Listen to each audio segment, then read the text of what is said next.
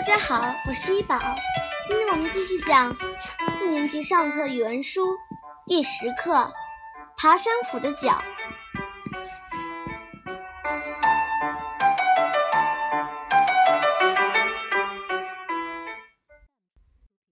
十，爬山虎的脚。学校操场北边墙上满是爬山虎，我家也有爬山虎。从小院的西墙爬上去，在房顶上占了一大片地方。爬山虎刚长出来的叶子是嫩红的，不几天叶子长大就变成嫩绿的。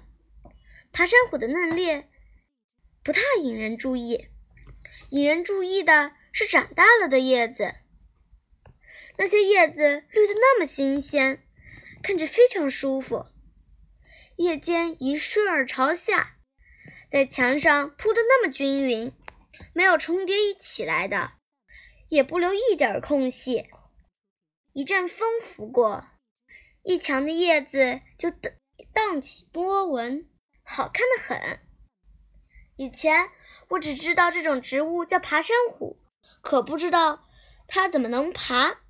今年我注意了，原来爬山虎是有脚的。爬山虎的脚长在茎上。茎上茎上长长叶柄的地方，反面伸出枝状的六七根细丝，这些细丝很像蜗牛的触角。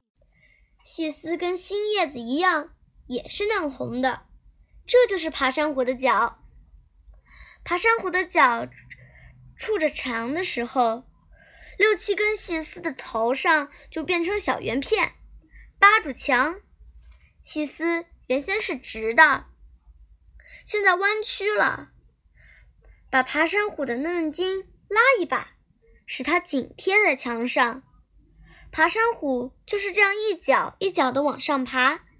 如果你仔细看那些细小的脚，你会想起图画上蛟龙的爪子。爬山虎的脚要是没触着墙，不几天就萎了，后来连痕迹也没有了。触着墙的。细丝和小圆片逐渐变成灰色，不要瞧不起那些灰色的角，那些角扒在墙上相当牢固。要是你的手指不费一点劲，你休想拉下爬山虎的一根筋。